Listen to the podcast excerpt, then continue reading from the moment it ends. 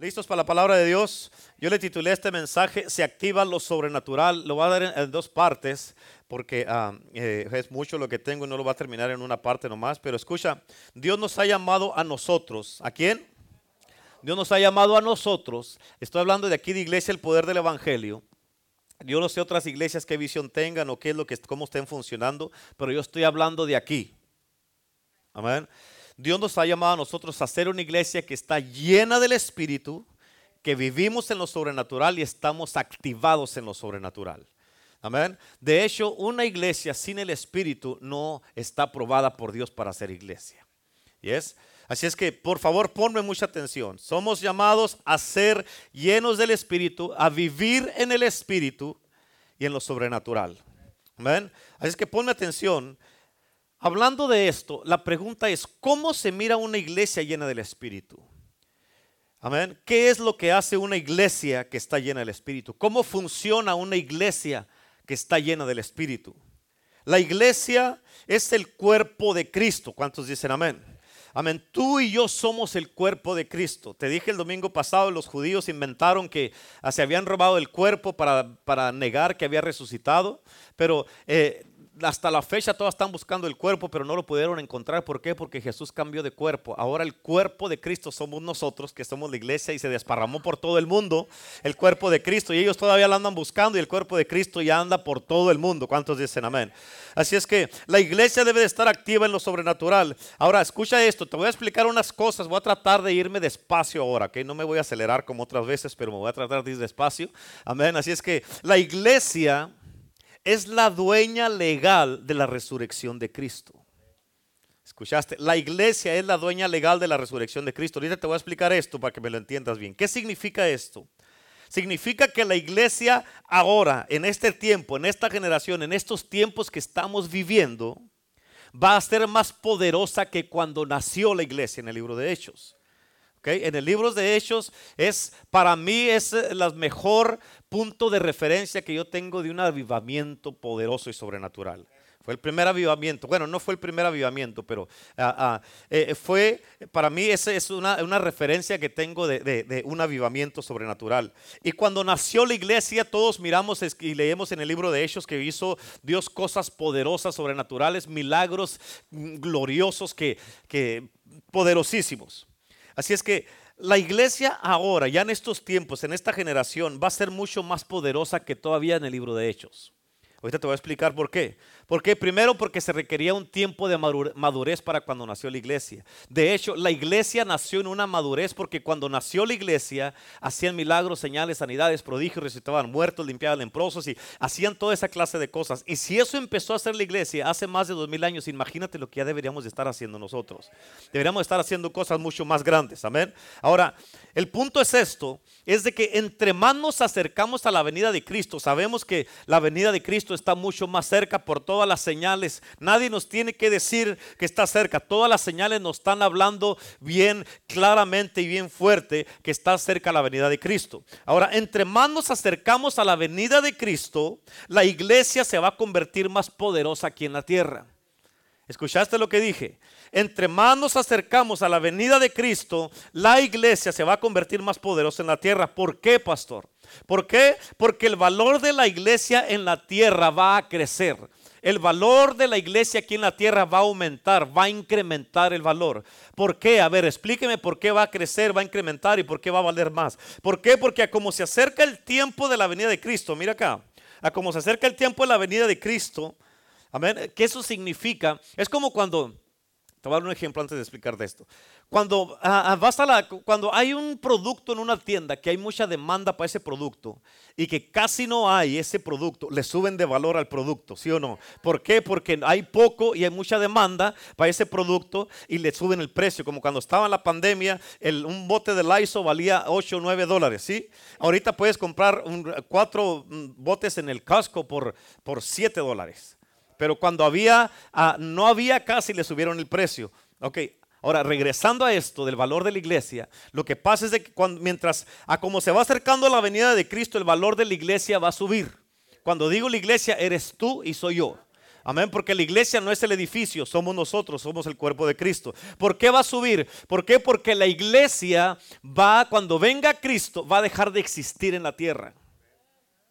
¿Sí? Y la iglesia, como va a dejar de existir en la tierra, va a haber mucha gente que se van a interesar en la iglesia. Y así es como va a ser una de las maneras que Dios va a usar para agarrar una grande cosecha de almas que vengan a Cristo. Porque la gente se va a empezar a interesar en la iglesia. ¿Por qué? Porque la iglesia se va a extinguir en la tierra. Ya no va a existir en la tierra. Ya no va a haber iglesia en la tierra. Esto ya no va a ser un edificio de iglesia. ¿Quién sabe qué va a ser? Pero la iglesia, tú y yo ya no vamos a estar aquí. Por eso el valor de la iglesia va a subir, va a incrementar. ¿Por qué? Porque se va a acabar la iglesia en la tierra.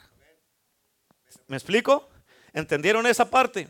Ok, eso significa que como va a subir el valor de la iglesia y la iglesia se va a hacer más poderosa a como se va acercando la venida de Cristo, significa que vamos a ver unos milagros mucho más poderosos. Vamos a ver manifestaciones mucho más gloriosas, más poderosas, más cosas se van a manifestar aquí en el mundo. Vamos a mirar personas que nunca pensamos que se fueran a entregar a Cristo, van a venir a Cristo. Personas que tú, aún personas conocidas y famosas van a venir a los pies de Cristo. ¿Por qué? Porque se van a interesar en lo que es la iglesia. Amén. Vamos a mirar derramamientos, vamos a mirar la gloria de Dios, vamos a mirar literalmente a Dios aquí caminando con nosotros en la tierra. No nomás con nosotros, sino a través de nosotros va a venir Dios y se va a manifestar la presencia de Dios. ¿Cuántos dicen amén? Ahora, ¿por qué va a pasar esto? Porque a ti y a mí nos pertenecen los, el poder de la resurrección de Cristo porque somos la iglesia. Amén. Tú y yo hemos sido ordenados por Dios para este tiempo y para esta hora, para ver mayores milagros, mayores sanidades, prodigios. ¿Por qué? Porque nuestro valor va a crecer. ¿Por qué? Porque Cristo ya viene. ¿Por qué? Porque tú y yo somos la iglesia. Amén. Dile al que está a tu lado, dile estas palabras al que está a tu lado. Quiero que te quede bien claro. Díselo, díselo al que está a tu lado, no a mí, al que está a tu lado. Dile, quiero que te quede bien claro que yo no soy un accidente en este lugar. Ahí el que está a tu lado, no mí. Yo no soy un accidente en este lugar. Yo estoy aquí con un propósito. ¿Cuántos dicen amén? Amén. Denle un aplauso a Cristo. Gloria a Dios. Amén. Ahora, ¿entendieron esa parte que les expliqué? O sea, quiere decir que cuando Cristo, Dios mandó a su Hijo al mundo para morir por nosotros, no valíamos absolutamente nada. Porque éramos pecadores, ah, eh, excluidos de la presencia de Dios, pero Dios invirtió lo más poderoso, lo más glorioso que fue la sangre de su Hijo en ti y en mí. Nos compró con la sangre de su Hijo, ¿sí? Ok, ah, y ahora como ya nos compró, estamos destinados a como se va acabando este tiempo de la iglesia, que tu valor vas a valer mucho más. Amén. Si tú pensabas que no valías nada, tienes que mirarte de hoy en adelante. No sabes el valor que tengo. Primero porque fuiste comprado con la sangre de Cristo. Luego, ¿por qué? Porque el valor tuyo y mío como la iglesia de Cristo va a aumentar. ¿Por qué? Porque nos vamos a ir de aquí y la iglesia ya, no va, ya va a dejar de existir. Ahora, Tienes que entender esto. Te voy a dar unas distinciones, unas distinciones para que entiendas cómo operaba la primera iglesia y cómo estaba activa en lo sobrenatural. Porque hay, hay, hay tres ramos de lo sobrenatural y Dios está ilimitado, ilimitado en los tres ramos. Pero escucha, los ramos de lo sobrenatural, primero está el ramo de la fe. La fe es el punto de partida de lo sobrenatural. Si no tienes fe, no vas a venir a Cristo, no vas a recibir nada, no vas a avanzar, vas a estar estancado sin fe. Es imposible, dice la palabra de Dios. Amén. Así es que la fe es el requisito para lo posible, ¿sí o no?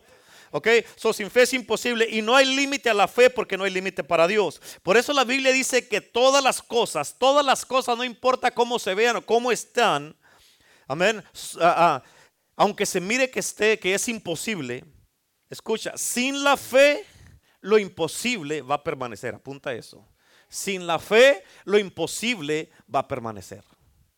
¿Qué significa esto? Que si no tienes fe, va a seguir siendo imposible que tu matrimonio se restaure. Si no tienes fe, va a seguir siendo imposible que recibas un milagro. Si no tienes fe, va a seguir siendo imposible que, camines en la fe. Si no tienes fe, va a ser imposible que seas restaurado, que seas ah, ah, sanado, que seas libertado, que, que seas libre de todo lo que te esté afligiendo, todas las cosas que estás viviendo en tu casa. Si no tienes fe, va a ser imposible que tus familiares o seres queridos vengan a Cristo.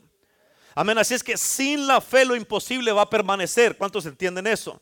Amén. Ahora, entendemos que la fe es profunda, la fe es poderosa, la fe es diferente, la fe es espectacular y no tiene ningún límite. Y déjame te digo esto, cuando Dios hizo al hombre que fue a Adán y lo puso en el jardín, escucha, cuando Dios puso a Adán en el jardín, te voy a decir esto, no se necesitaba fe. Adán no necesitaba fe. ¿Por qué? Esto es interesante, escucha lo que te voy a decir. Cuando Dios puso a Adán en el paraíso, Adán no necesitaba fe allí cuando estaba en el jardín. ¿Por qué, pastor? ¿Por, ¿Quieres saber por qué? ¿Por qué no necesitaba fe? ¿Por qué? Porque Adán no estaba enfermo, Adán no era pobre, Adán no estaba afligido, Adán no, tenía... depresión, no estaba, ah, no le dolía la espalda. Amén. A, Adán este, no estaba eh, eh, eh, pasando por cosas difíciles en su vida. Todo, todo, todo lo tenía Adán. Amén. Así es que cuando tú estás, en, fíjate, cuando tú estás en la presencia de Dios, cuando estás en el paraíso, no tienen, Adán no tenía necesidad de nada. ¿Qué nos dice esto? ¿Qué nos dice esto? Que cuando estás en la presencia de Dios y permaneces en la presencia de Dios, no hay necesidad de nada porque todo es en la presencia de Dios. Amén. Escucha la voz de Dios porque en su presencia todo ya es, ya existe. La gloria es Dios en persona. Ahora tienes que entender que en el jardín Adán no necesitó fe. ¿Ok? Pero no, Adán no, no se quedó toda la vida en el jardín. Él fue echado del jardín junto con Eva. Amén. Cuando Adán fue removido del jardín, entonces necesitó la fe. ¿Por qué, pastor? Porque no tenía la manera de ver al mundo de donde él había sido expulsado, de donde Dios lo había sacado, donde Dios, Dios de donde el mundo donde cayó. Así es que Dios le tuvo que dar al hombre fe para poder ver. Amén. Y tenemos que entender que la fe, dice la palabra de Dios, apunta a Hebreos 11.1. La fe, dice la palabra de Dios, que la fe es para ver, la, fe es, ver. Por eso dice, es la certeza de lo que se espera, la convicción de lo que no se ve. Amén. En otras palabras, con la fe podemos ver lo que no se ve. La fe es un duplicador y déjate doy un, ejemplo. La ciencia dice esto. Esto lo miré en un reportaje. La ciencia dice que cuando llegamos a mirar, como obvio en la noche, una estrella e, en el espacio, miramos que, eh, eh, eh, que una estrella explota en la noche. La miramos así en el espacio en la noche. La estamos mirando en nuestro tiempo así cuando, cuando explota. Pero en realidad no miramos cuando pasó. ¿Por qué? Porque lo miramos cuando ya pasó. La ciencia dice que para el tiempo que nosotros miramos esa estrella que explotó, ya pasó mucho tiempo, ya pasaron meses. Imagínate en eso, ya pasaron meses. Para cuando nosotros miramos que hace así, es cuando entra al, punto donde lo podemos mirar con nuestro ojo, pero en realidad pasó mucho tiempo antes. Te, estoy, te, estoy, diciendo esto porque te voy a explicar algo. Esto ahora, esto nos trae este punto. Esto quiere decir, en otras palabras, que como humanos o el hombre le llama al pasado de Dios, le llama la presencia de Dios. ¿Sí? Pero en realidad no es el pasado de Dios porque ya es, ya pasó, ya existió. ¿Sí? Ahora, escúchame, esto con eso que te dije, te voy a explicar esto para que mejor me lo entiendas. Dice la palabra de Dios que Jesús antes que viniera al mundo, dice la Biblia, que el Cordero de Dios ya había sido inmolado antes de la fundación del mundo. O sea, el mundo todavía no existía y Jesús ya había sido inmolado, ya había sido crucificado. Amén. ¿Sí? ¿Van conmigo? ¿Me están siguiendo? ¿Están entendiendo? Así es que Jesús murió antes de llegar aquí. Y la razón que te voy a explicarlo, te voy a explicar porque esto está, a mí me voló los sesos. La razón que Jesús murió antes de llegar aquí, la razón es porque en el tiempo, tuvo que, Jesús tuvo que morir en el tiempo. ¿Y es por qué? Porque el tiempo es una creación. Amén. Y el tiempo nunca se dio cuenta que Jesús murió. Si le preguntáramos al tiempo, ¿cuánto, ¿cuándo murió Jesús? Ah, caray, ¿murió? ¿Murió Jesús? No me había dado cuenta. ¿Por qué? Porque Jesús murió antes de la creación del mundo. ¿Sí? Por eso dice la Biblia, dice, dice la Biblia, esto está tremendo, está tremendísimo, que Él murió antes de la creación, antes de la fundación del mundo. Tal no se fundaba nada y Jesús ya había muerto. Él tuvo que venir a morir algo que ya había pasado. por eso todo en la vida de Jesús ya estaba escrito. Fue una profecía cada día que se iba cumpliendo. Tu palabra, perdón, tu vida, cada día es un día que se va cumpliendo en profecía que ya se habló antes. Desde antes. Dice la palabra que en sus libros están escritos todos nuestros días. Ya está todo escrito, ya está previsto desde antes. O sea, todo lo que estamos viviendo es algo que Dios ya lo sabe. Ahorita te voy a explicar esto para que me lo entiendas mejor también. Pero van entendiendo hasta ahí. Así que entendemos que la fe es sobrenatural, la fe es poderosa. ¿Ok? Y la fe es el tiempo comprimido de Dios. ¿Cuántos dicen amén?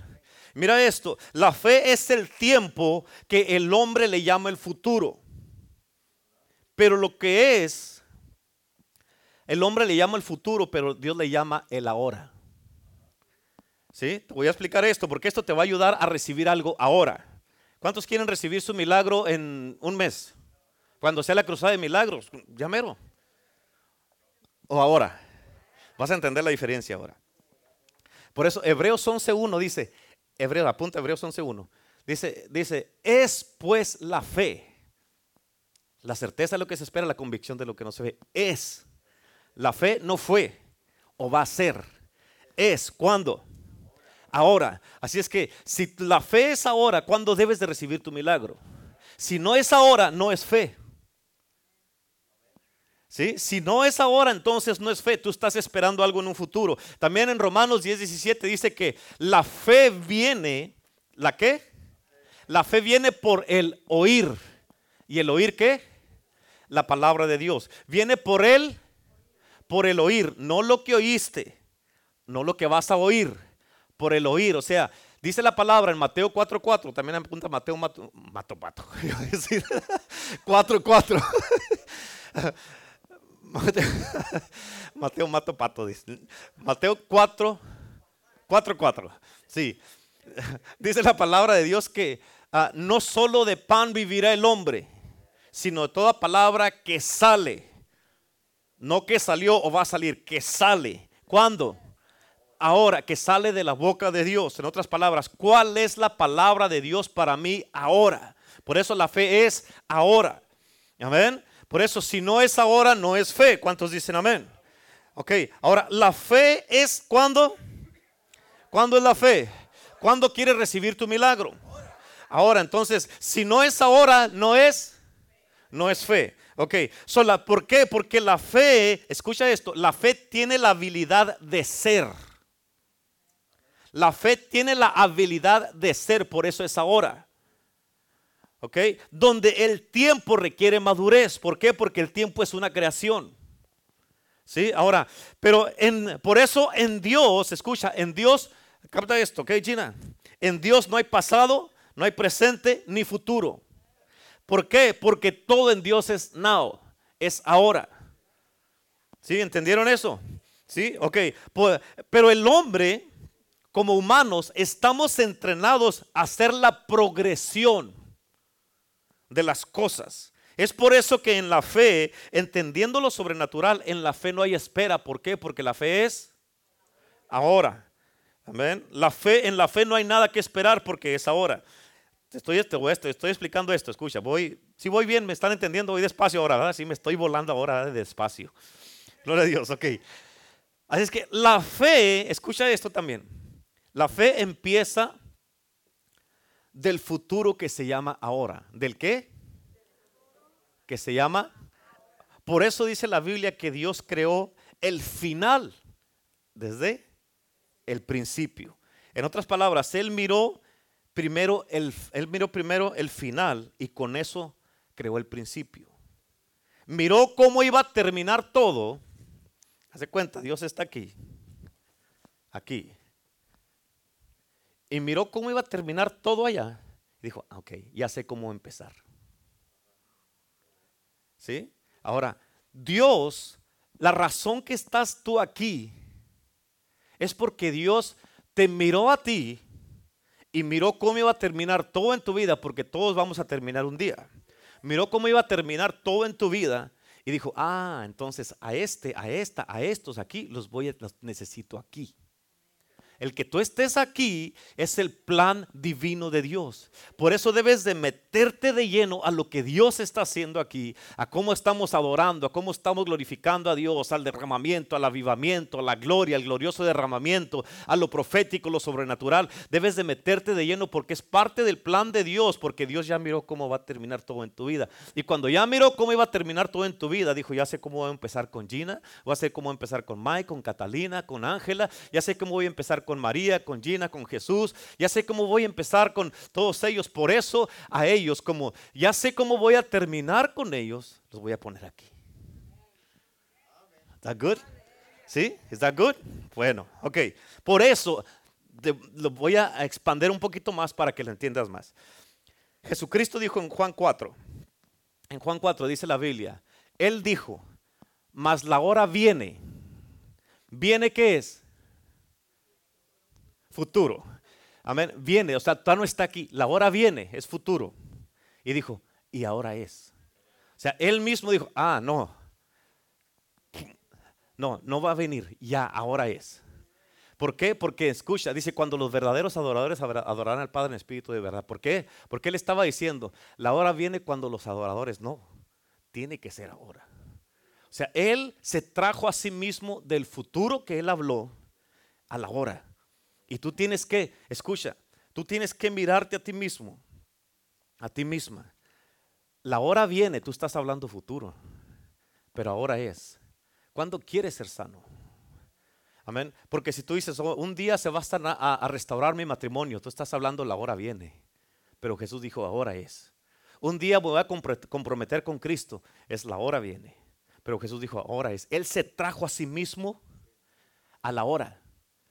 Ahora es. Amén. ¿Por qué? Porque tú tienes que entender esto. Si tú estás esperando un futuro, nunca vas a comprometerte con Cristo. Nunca vas, se va a restaurar tu matrimonio. Nunca te vas a sanar. Vas a estar esperando tu sanidad a que un día llegue cuando sea la hora llegue. Y esa hora no sabes si va a llegar. ¿Qué tanto es el futuro? ¿Cuánto tiempo es el futuro? No lo sabes. Pero Jesús se trajo a sí mismo al futuro. Un día me voy a entregar a Cristo. Eso es futuro. Pero la Biblia dice, he aquí, hoy es el día, hoy es la hora de salvación. Este es el día de salvación. Por eso no puedes estar esperando más. ¿Cuántos dicen amén? Así es que si no es ahora, no es fe. ¿Entienden esa parte? Si no es ahora, no es fe. En otras palabras, si no eh, te rindes a Cristo ahora, no es fe. El diablo te dice, no estás listo, pues espérate. ¿Cuánta gente no ha dicho, es que no estoy listo todavía? La gente, si te esperas estar listo, nunca vas a estar listo. ¿Sí? ¿Cuántos dijimos eso en un tiempo? Si nos hubiéramos esperado estar listos, todavía estuviéramos alistándonos. Ya mero, ya mero, ahí voy, ahí voy, ya mero, ya mero. Amén. Pero, o sea, si no es ahora, no es fe. Si no te comprometes ahora, no es fe. Si no le crees a Dios para ser sano ahora, no es fe. Si no cambias ahora para que tu matrimonio hoy sea restaurado, no es fe. Si hoy día no haces la decisión, voy a servir a Cristo con todo mi corazón, mi alma, mi mente y todas mis fuerzas, no es fe. No un día es que tengo que arreglar unas cosas en mi casa. Escucha, ya tienes años y no las has arreglado. No es fe. ¿Sí o no? Así es que, y por eso, por eso, tienes que captar esto, ¿ok? Por eso mucha gente, porque no entienden la dimensión esta de la fe, han aprendido, escucha, mucho cristiano, mucho cristiano, estoy hablando de los cristianos, por eso, porque no entienden esta dimensión de la fe, mucho cristiano ha aprendido, ha estudiado, han aprendido a esperar por algo que ya pasó. Amén. Han aprendido a esperar por algo que ya es tuyo, algo que ya te pertenece, porque si no es ahora, no es fe. Amén. Por eso, así tan fácil como te lo estoy diciendo, porque estás esperando, se te puede pasar tu milagro. Se te puede pasar tu liberación, se te puede pasar tu sanidad, se puede pasar tu restauración, se puede pasar lo que Dios quiere hacer en tu vida o lo que Dios quiere hacer en este punto de tu vida.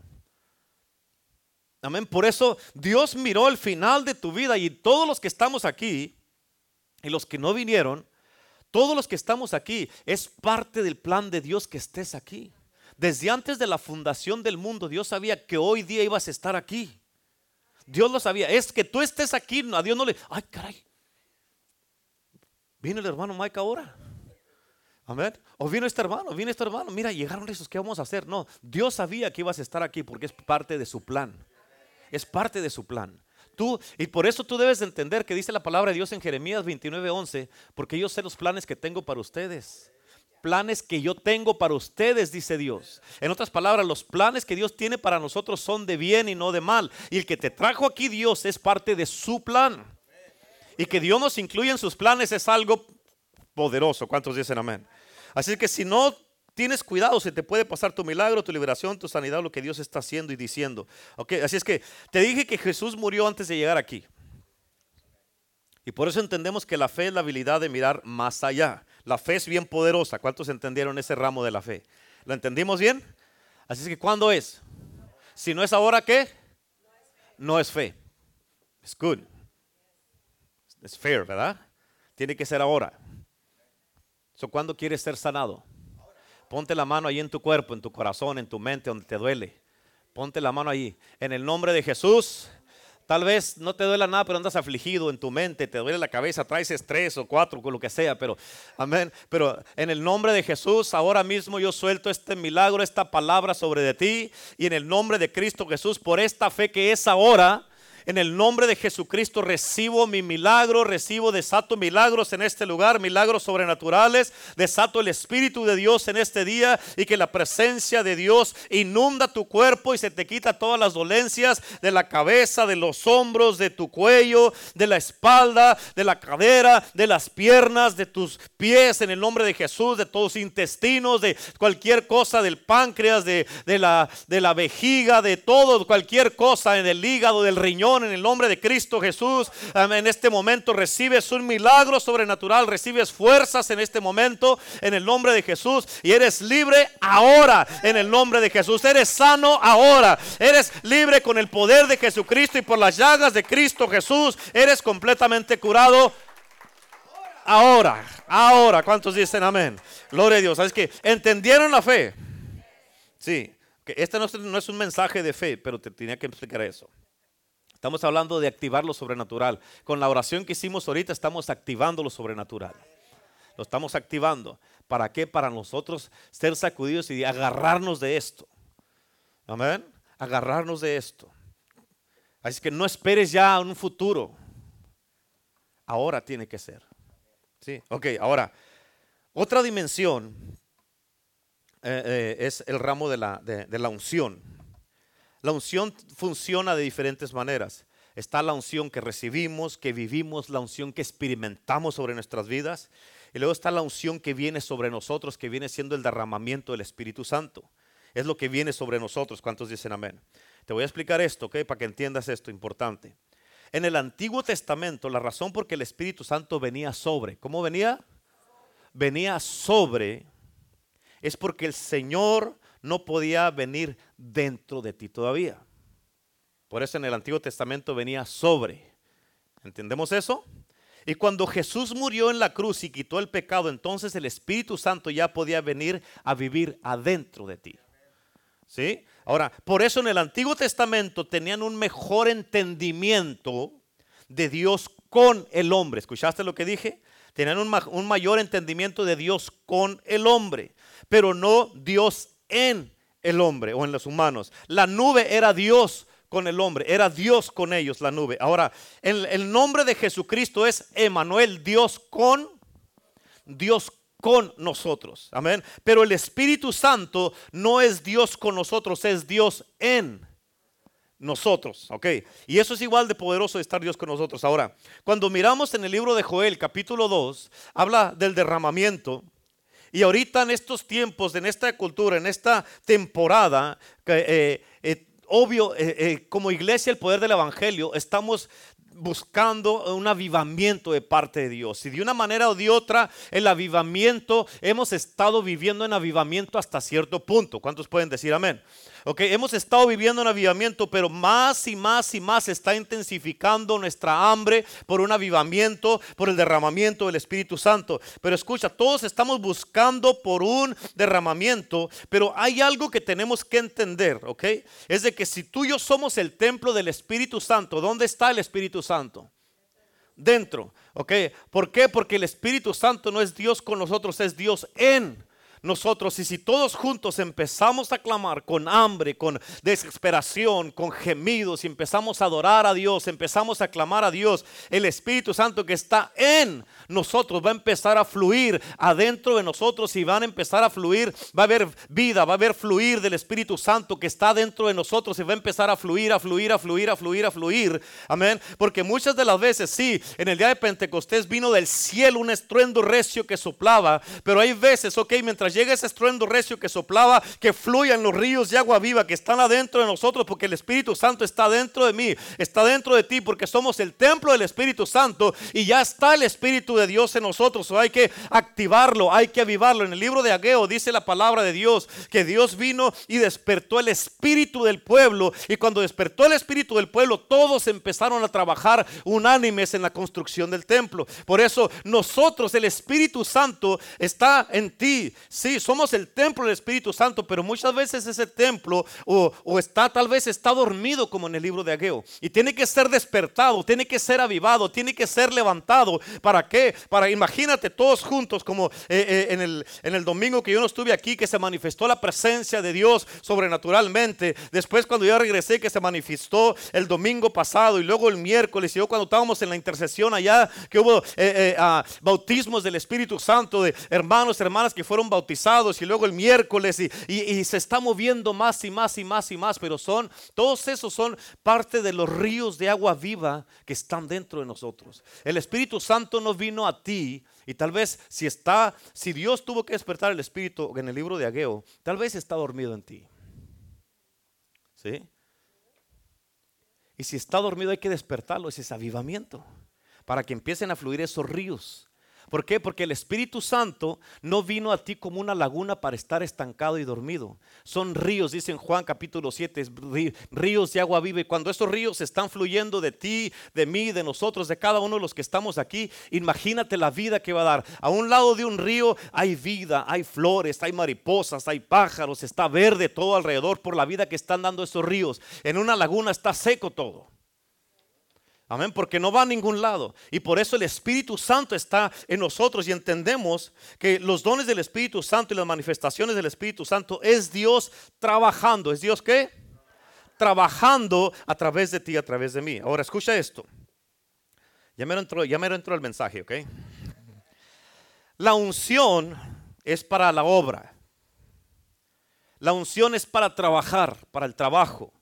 La gloria de Dios es para descansar. mucha gente entiende la unción en términos de su llamado, de su propósito, pero cuando la Biblia habla de milagros, los milagros no nomás pasan porque sí.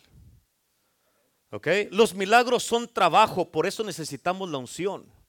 Hay una revelación de cómo hacerlo porque la gente no entiende, pero te voy a explicar esto en el día de hoy. Escucha. Eh, eh, como dice la palabra de Dios, con los apóstoles, profetas, pastores, evangelistas y maestros, hablando de los dones del ministerio quíntuple.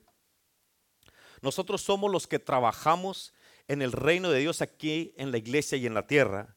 Y uno de nuestros trabajos, como dice la Biblia, es equiparte, equipar a los santos, equiparte a ti para la obra del ministerio.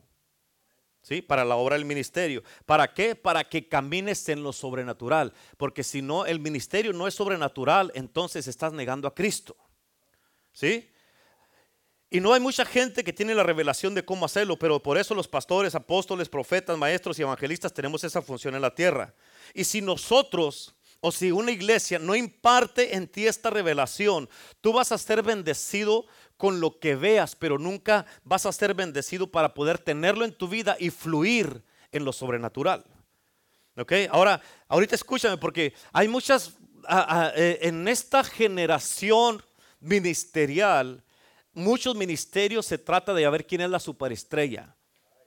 A ver, y en el reino de Dios no se trata de superestrellas. ¿Cuántos dicen amén? Es el Espíritu de Dios, es Cristo Jesús quienes son las superestrellas. ¿Cuántos dicen amén? Y no es el tiempo de superestrellas, ¿por qué? Porque Dios quiere levantar a toda la iglesia. ¿Escucharon eso? Dios quiere levantarme a mí, Dios quiere levantar a la pastora, Dios quiere levantarte a ti, a ti, a ti, a ti, a cada uno de los que estamos aquí para que todos seamos hacedores de milagros, que todos estemos activados en lo sobrenatural. Y para que tú puedas entender el trabajo de los milagros, vas a tener que entender la persona del Espíritu Santo.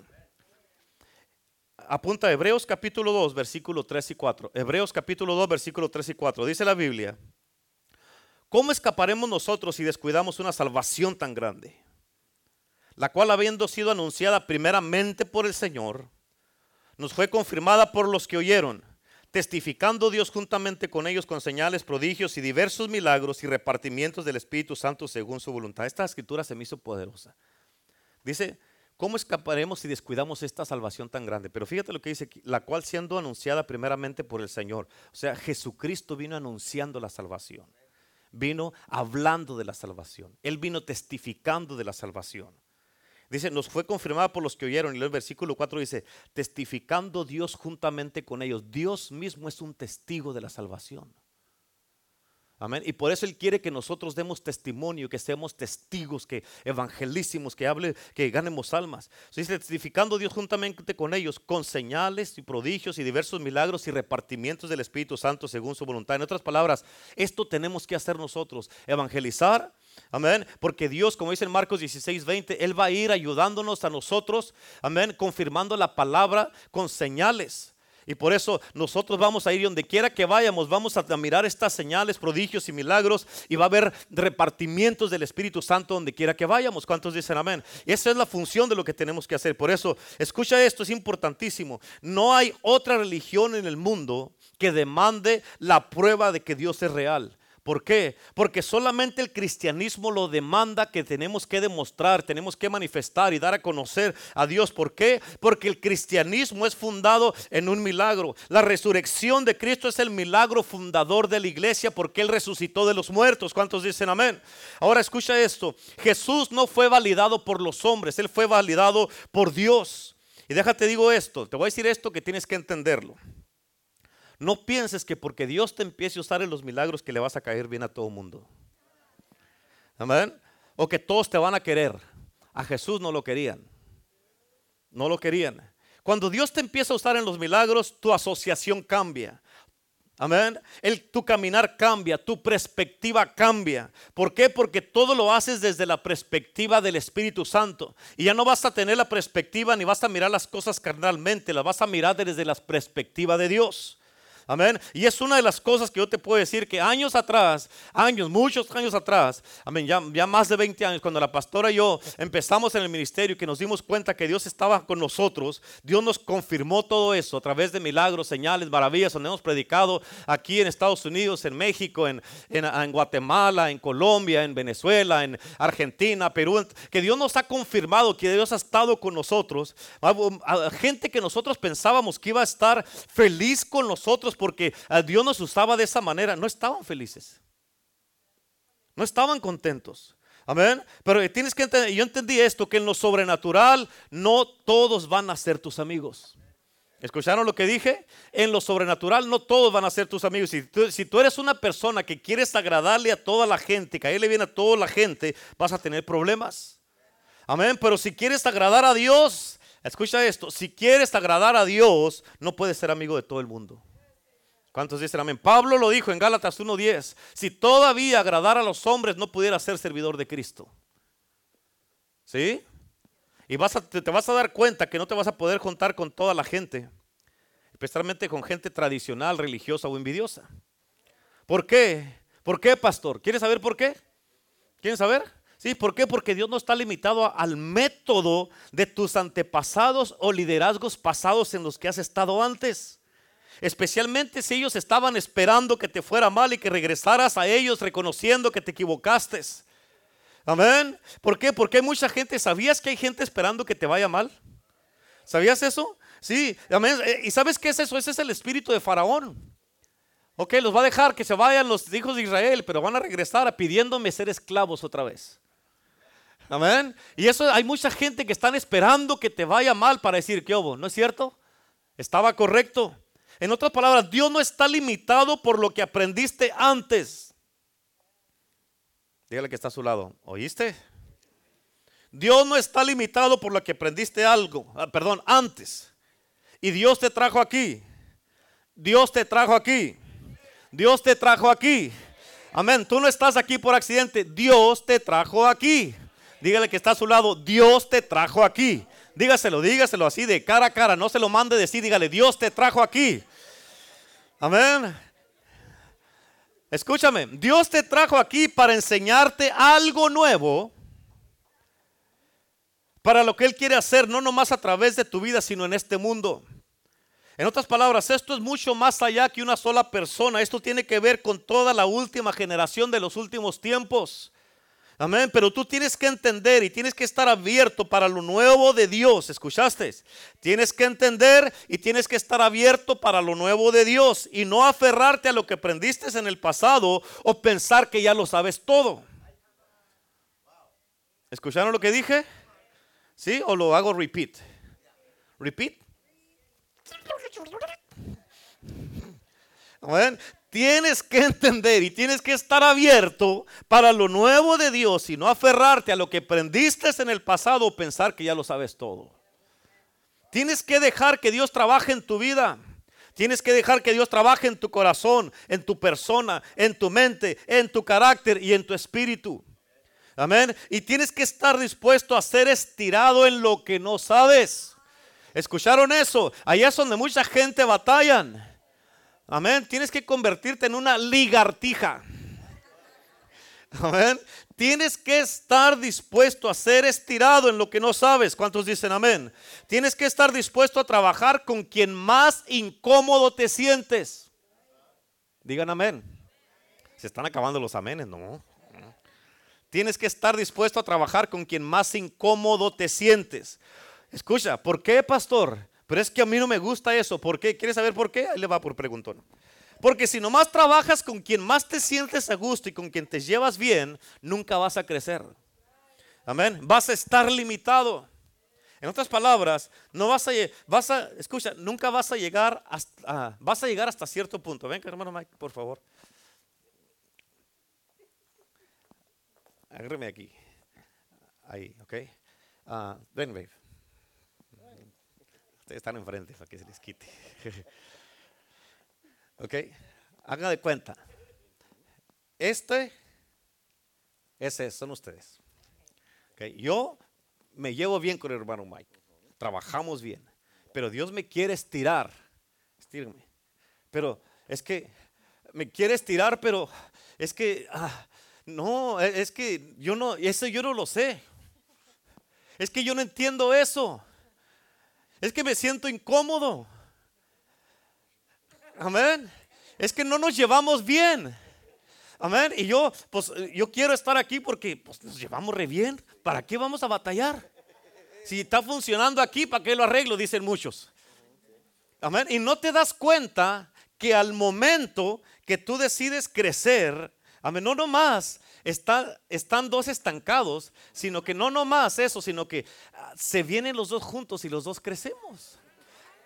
¿Sí? Los dos crecemos. Escucha, escucha. Bien importante esto. Tienes que entender esto. Ya está bien. escucha esto. ¿Sí entendieron ese ejemplo que les di? Ahora, uh, en la Biblia hay una parábola donde Jesucristo dijo, esto me acaba, me de recordar el Espíritu Santo, es algo que ya sabía, pero me lo acaba de recordar. Hay una parábola donde habla de Jesús dijo que es más fácil que entre por el ojo de una aguja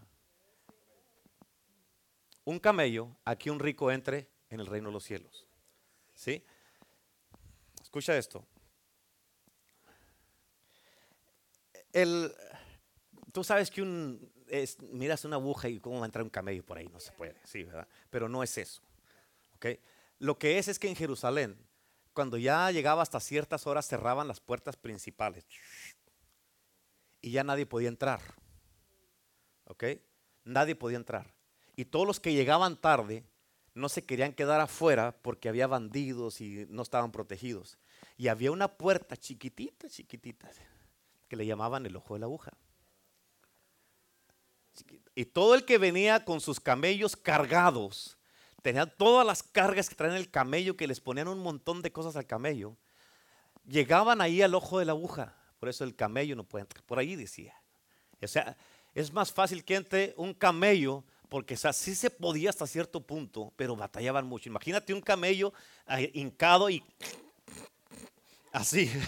Amén. Y pero escucha, tienes que entender esto. O sea, cuando yo me quiero aferrar aquí nomás a lo que me siento cómodo, cuando venimos, dice la palabra de Dios en Mateo 6:33, ¿qué dice? Buscar primeramente el reino de Dios y su justicia y todas estas cosas vendrán por añadidura. Ok, cuando yo me aferro a lo que yo sé, a lo que yo estoy cómoda, a lo que donde estoy contento aquí, que nada más me es que esto esto funciona muy bien y no me quiero estirar. Lo que pasa es que yo mismo estoy cuando llegamos al, al ojo de la aguja. Escucha, el camello lo tiene llegamos con todos nuestros títulos, eh, todo lo que sabemos por años, llegamos con un montón de cosas cargados así, con todas las cosas que ya sabemos. Y llega hasta el ojo de la aguja, el camello llega todo cargado porque viene con carga. Y lo tienen que encarar al camello y lo tienen que despojar de todo, descargarlo completamente. ¿Qué significa eso? Que no puedes entrar al reino de Dios con todas las cosas que traes contigo. ¿Sí? Tienes que despojarte de todo. Es que, Señor, pues es que me puedo llevar esto, es que tengo unos ahorros aquí, puedo llevármelos al cielo. No, allá no puedes entrar con dinero. O sea, es que tengo unas, unas bolitas de oro que me dieron aquí. ¿Para qué quiere traer pavimento acá al cielo? Las calles son de oro, ¿no? O sea, no puedes tú querer llevarte, querer entrar al reino de los cielos con todas las cosas que traes. Tienes que despojarte de todo, despojarte de ti mismo.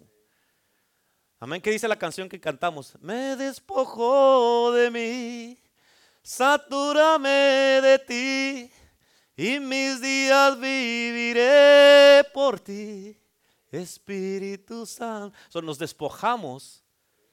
Amén. Y cuando te despojas de todo y entras por el ojo de la aguja, te das cuenta que al otro lado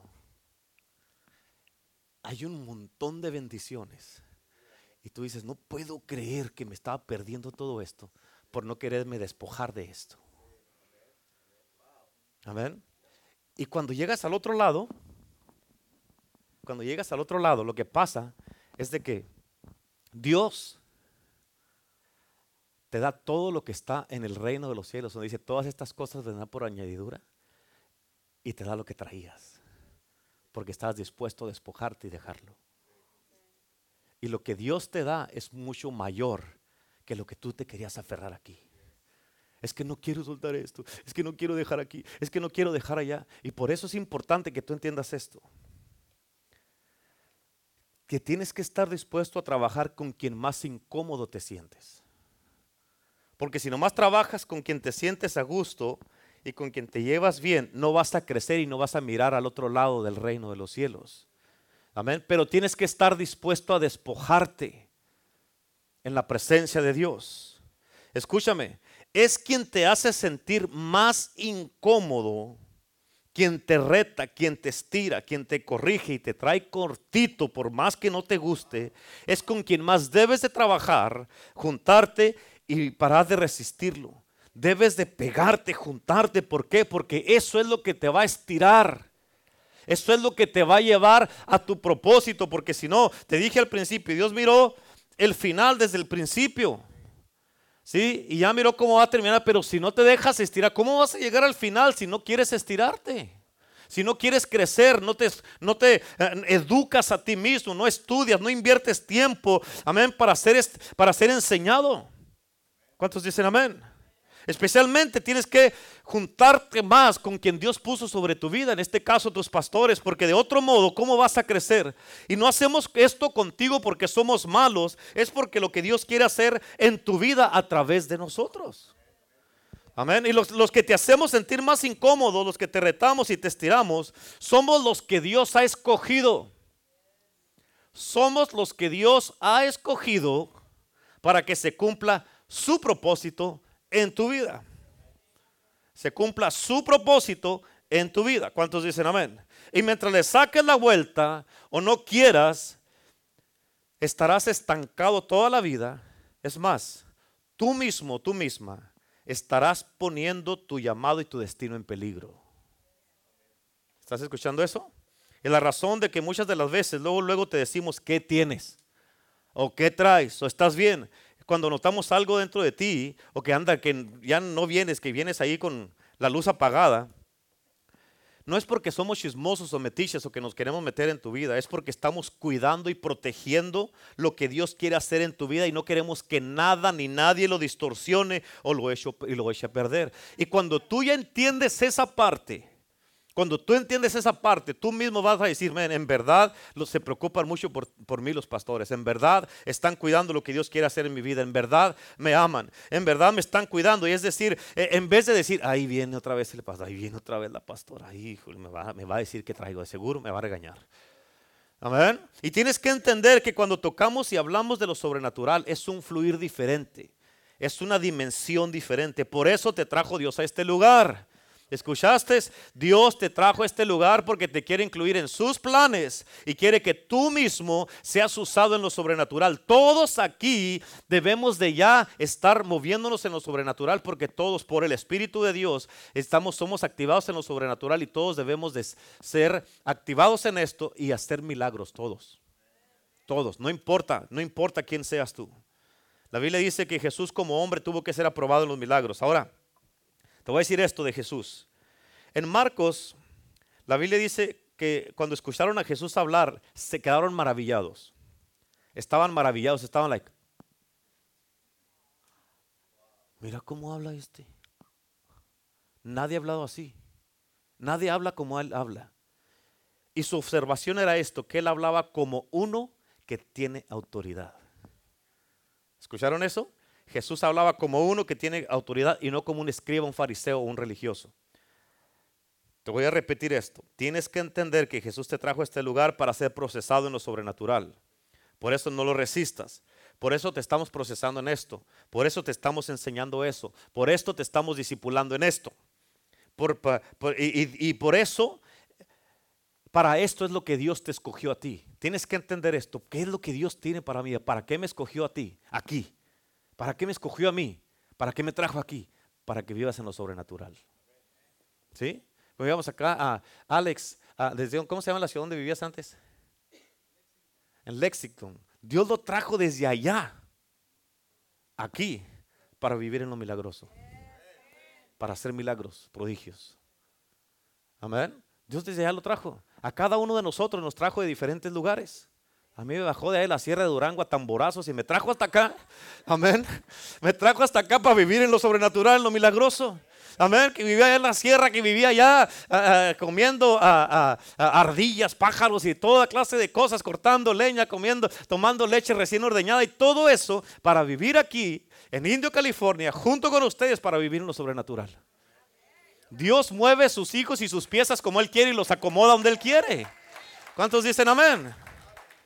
Por eso entiéndelo, para de resistirlo, acéptalo y pégate a quien Dios puso en tu vida. Y si no lo haces, nunca llegarás a donde, Dios, a donde tienes que llegar. ¿Por qué? Porque no estás aceptando lo que Dios quiere hacer en ti a través de ti. ¿Cuántos dicen amén? Ahora, regresando con Jesús, lo que te iba a decir, lo que dice Marcos. Jesús no creció en un lugar donde estaban todos los estudiados, todos los que iban a los templos, a toda esa clase de cosas. Él no creció ahí. Haz de cuenta, creció en un lugar así como yo en, en el rancho, en el pueblo. Amén. O hasta pudiéramos decir en el barrio. Y esto es muy interesante. La observación de él es de que hablaba como uno que tiene autoridad. ¿okay? ¿Cuántos han conocido personas que han andado en la calle o en el barrio, que han andado así entre la gente, así en las calles, y hablan con una autoridad que es natural? Es natural esa autoridad, ¿poco no es cierto? También, o sea, no, no se esfuerzan, es rápido, hey, hey, hey, hey, no. ¿Sí o no? ¿Verdad? Ahora, te voy a explicar esta palabra autoridad. Esto está tremendísimo. ¿Ok? Escucha, la palabra autoridad en griego es la palabra exousia. Diga conmigo, exousia. Así, así como se oye, así se escribe. Exousia. Ok, esta palabra en griego es exousia y significa el derecho para ejercer poder. Ok, entiende lo que te estoy diciendo. Por eso te he enseñado antes que la autoridad es superior al poder. ¿Sí? El que tengas poder no significa para hacer algo, no significa que estás autorizado para hacerlo. ¿Sí? Por eso la autoridad, que significa exocia, es el derecho de ejercer el poder. Pero va mucho más allá que esto. Te voy a decir lo que significa que me, me dejó con los ojos cuadrados. Significa el derecho para actuar como Dios.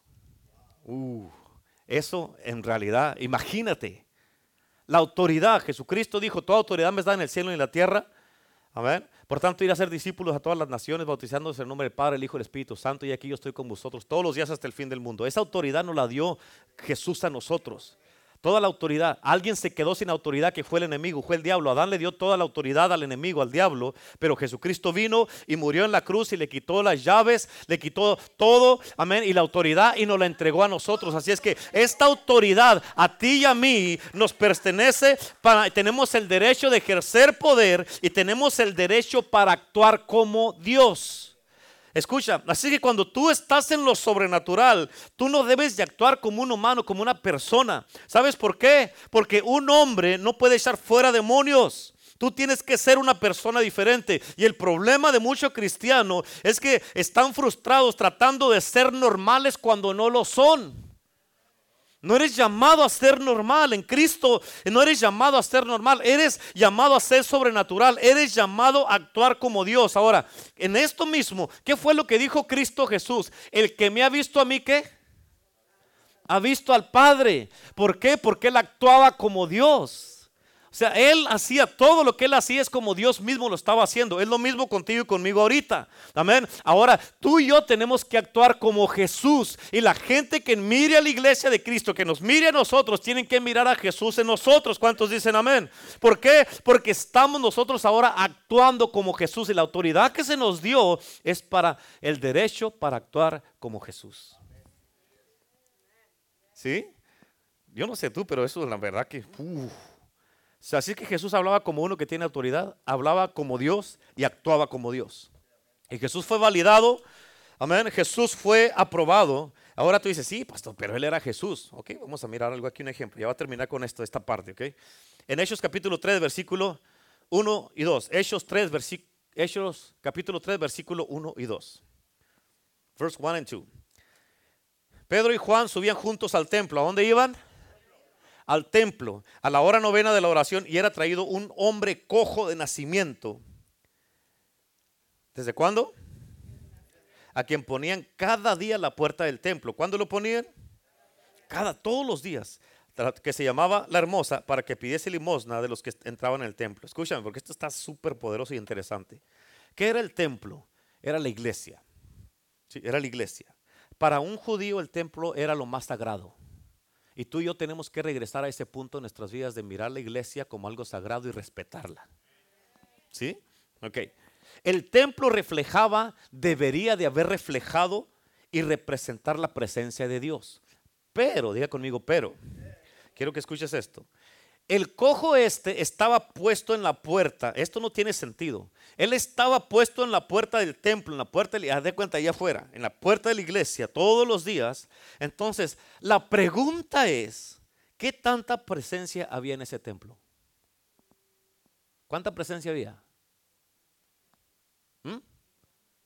Nada, no. Amén. Claramente podemos ver que no había presencia ahí.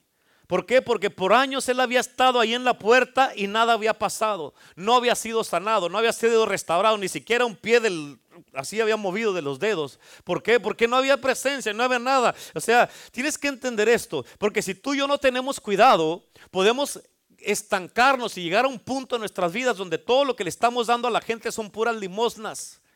Este cojo estaba en la puerta y pura limosna agarraba de todos los cristianos, de todos los que iban a la iglesia, puras limosnas agarraba ahí del que le daba, porque no todos, ni siquiera, ni siquiera muchos no tienen ni siquiera para dar una limosna.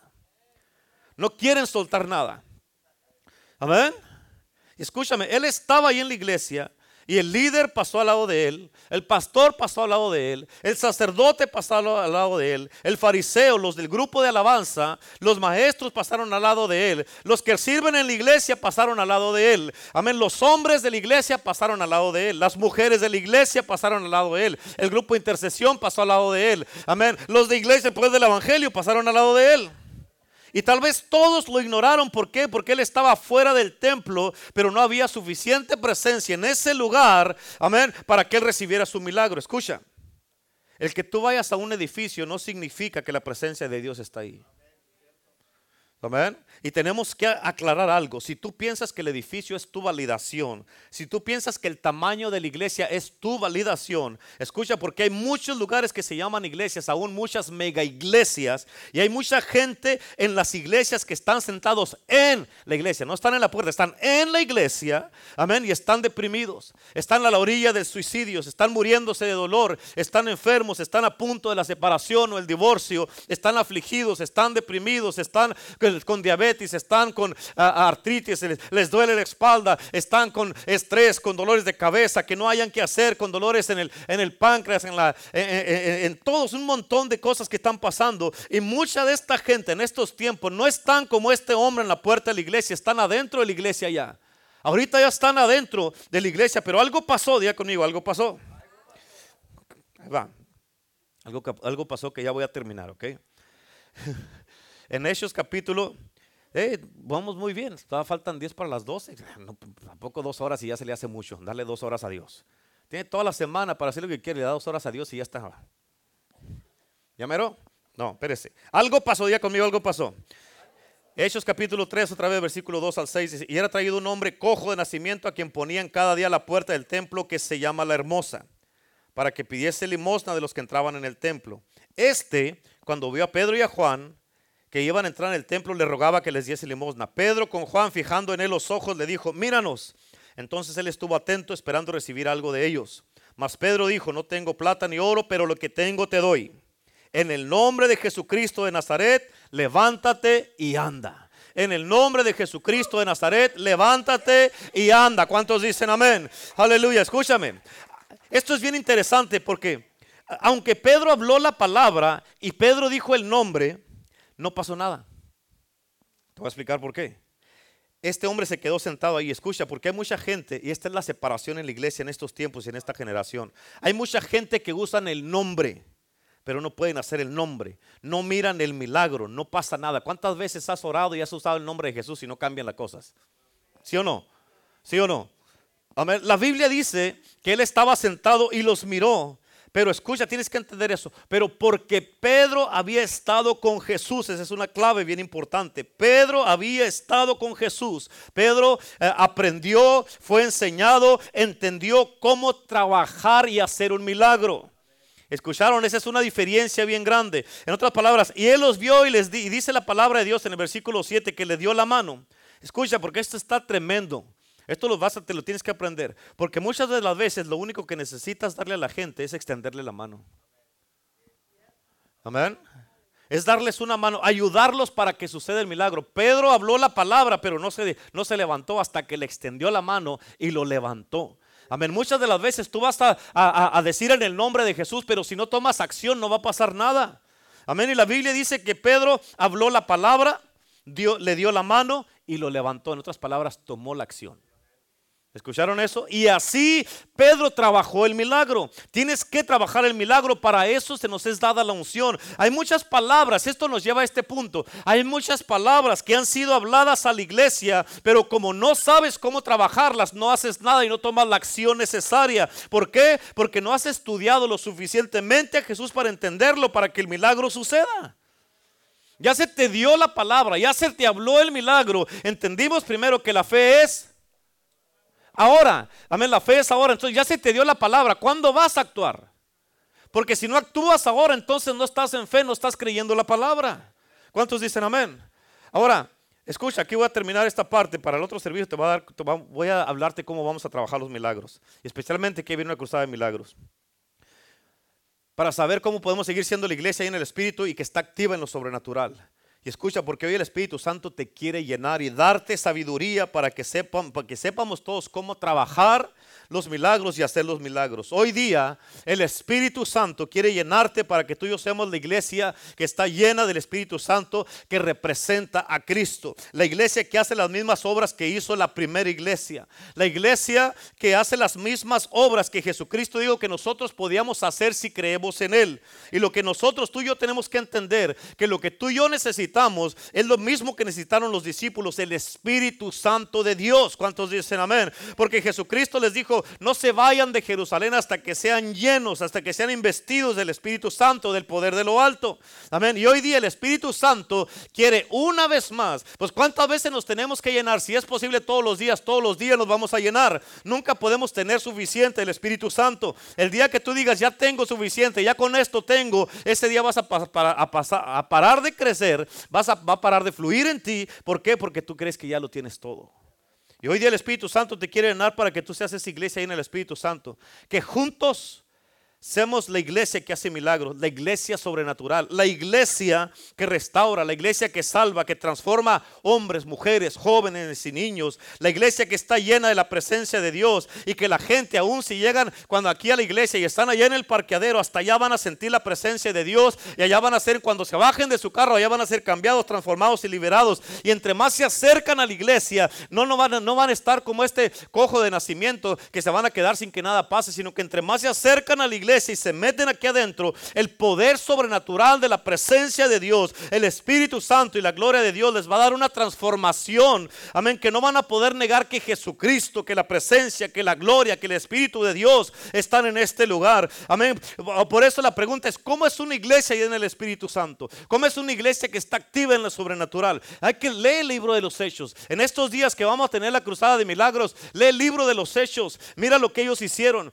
Enfócate cómo predicar el fruto que tuvieron, la multitud de gente que se salvaban, los milagros que ellos hacían, las liberaciones que hacían, el amor que ellos tenían, el compromiso que tenían con la obra, el poder con que se movían, la unidad que tenían unos con otros, cómo estaban impregnados de la presencia del Espíritu Santo, que aún la sombra de ellos sanaba a los enfermos y libertaba a cautivos. Amén. ¿Cómo es una iglesia en el Espíritu Santo? Así.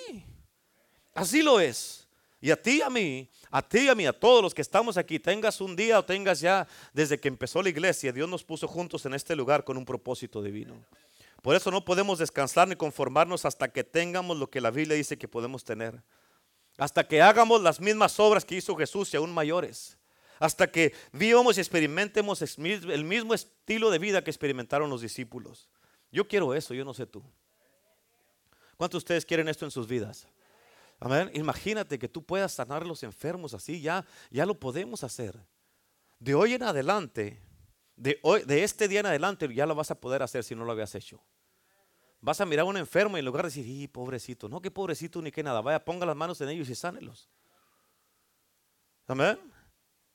¿Cuántos quieren? es más, si tú quieres en verdad disfrutar al máximo la vida cristiana, te reto que juntos busquemos esto y no paremos hasta que lo recibamos.